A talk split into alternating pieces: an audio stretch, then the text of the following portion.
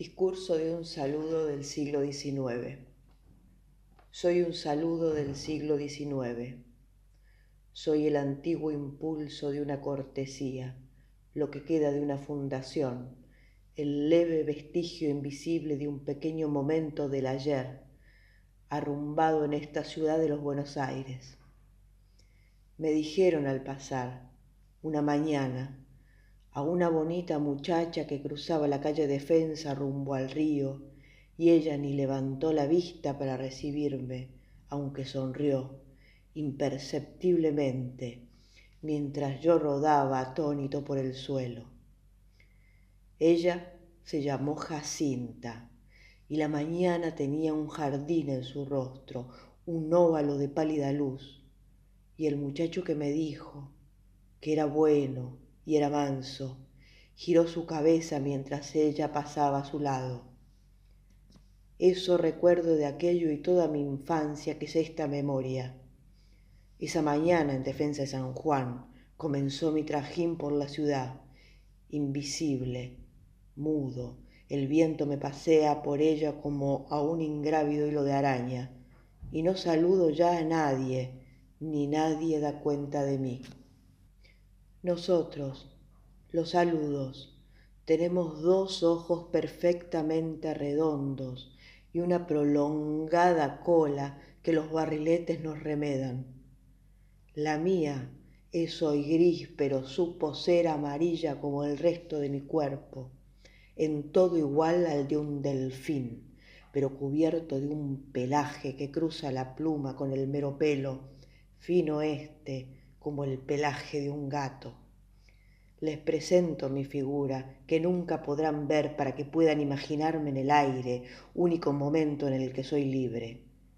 Los días que no hay viento, no diré que vuelo, pero acaso no mienta si digo que puedo culebrear y que así me enrosco en las hebras del aire y observo a la gente mientras le sucede la vida y me lleno de un sentimiento de alegría y de piedad por ellos. La mayoría de los saludos se desvanecen una vez pronunciados, se incendian en el aire, dichosos.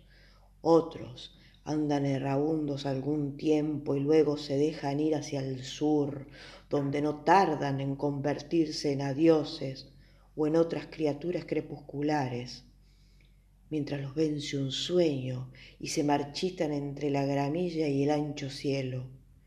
Yo sé que en algún lugar de esas pampas ha de estar creciendo el cardo al que quedaré prendido como un pañuelo al viento, flameando en una larga despedida a todas las cosas. Todos los saludos que permanecen, una vez dichos, caen en una melancolía de palomo viudo y se abandonan al viento que suele amontonarnos en ignotos y secretos rincones. Yo, el más permanecido de todos, me quedé hasta mucho después de muerta Jacinta y el mozo que me arrojó a ella. Estuve muy triste tras eso y pensé que fuera hora de ir al sur pero fue la suerte mía que una brisa endiablada me embolsó en el agujero de una ochava y allí quedé, sin fuerza para liberarme ni demasiadas ganas. Vi muchos años pasar desde allí y el gris del tiempo se me ganó en la cola. Allí estaría aún de no ser porque derrumbaron el edificio hace algunos meses y quedé libre. Mi mundo, es el mundo de la humanidad, pero también el de las palabras, cuya existencia los primeros creen confinada a los diccionarios y las bocas. Cualquier hombre enloquecería ante la división de los cardúmenes variopintos de palabras que recorren la ciudad y sufren sus avatares. Los saludos somos las más vistosas de todas las palabras, pero cumple a mi honor de saludo viejo reconocer que hay otras también muy bellas, flotando como caireles y planeando perezosas, con ojos profundos y existencias breves. Pese a mi creciente apatía por ambos mundos, sigo adorando, entre todas las cosas, el saludar, que es también descubrir y fundar.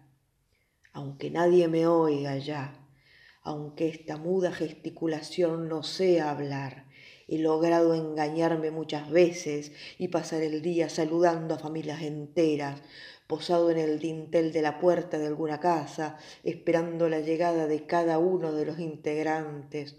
Oh, mínimas, tiernas criaturas, cuánto mueren. Me doy completo a esos alientos que nos dan a luz y nos intercambian sin casi nunca advertir cuántos precipicios crean al hacerlo y cuán frágiles son y cuánto oficio de muerte y vida hay en el saludo. También me da placer ver a los saludos recién dichos precipitarse fuera de las bocas para encontrarse con su destino y deshacerse con el garabí en el aire. Mas, cuando a alguno le ocurre lo que a mí, y le veo en el suelo como una tortuga de espaldas, sin comprender lo que ha sucedido, Siento entonces unas negras y azules ganas de huir al sur. Pero rápidamente logro alejarme y olvidar su cara de desamparo, sus ojos redondos visitados por el horror del destino desencontrado, la cola cascabeleando y esa triste estupefacción que devendrá tarde o temprano, en abandono, en abulia, en un jirón de adiós. Efímera y barroca es la vida cumplida de un saludo cuando estos arrecian, digamos, en una recepción, una fiesta, muchas son las palabras que se ubican cerca para ver el dorado espectáculo. Para entenderlo, tienen que imaginar un ciclón de estrellas sucediendo a la altura de las narices miríadas de serpentinas enloquecidas chapoteando en la espuma, una galerna de colas amarillas y profusas que se persiguen entre sí, o mejor, una lluvia invertida de niños inmortales que se fuman apenas entrevistos y quedan súbitamente huérfanos. De todo después. Todo el mundo hablando envidia esa visión en la que los saludos reinventan y reencuentran sus existencias a cada recién llegado, cada principio de amor, prólogo de despedida y muerte. En el fondo, la humanidad se sospecha divina y es gracias a nosotros los saludos. Pero los dioses se pagan de nuestra gloria, oh, larga es su envidia tornando la vida de un saludo permanecido, la vida mía, en muy otra cosa. Así, voy como un bote a la deriva por el lóbrego río de una vida que no puedo saludar, rebotando entre ambas márgenes sin permanecer ya ninguna.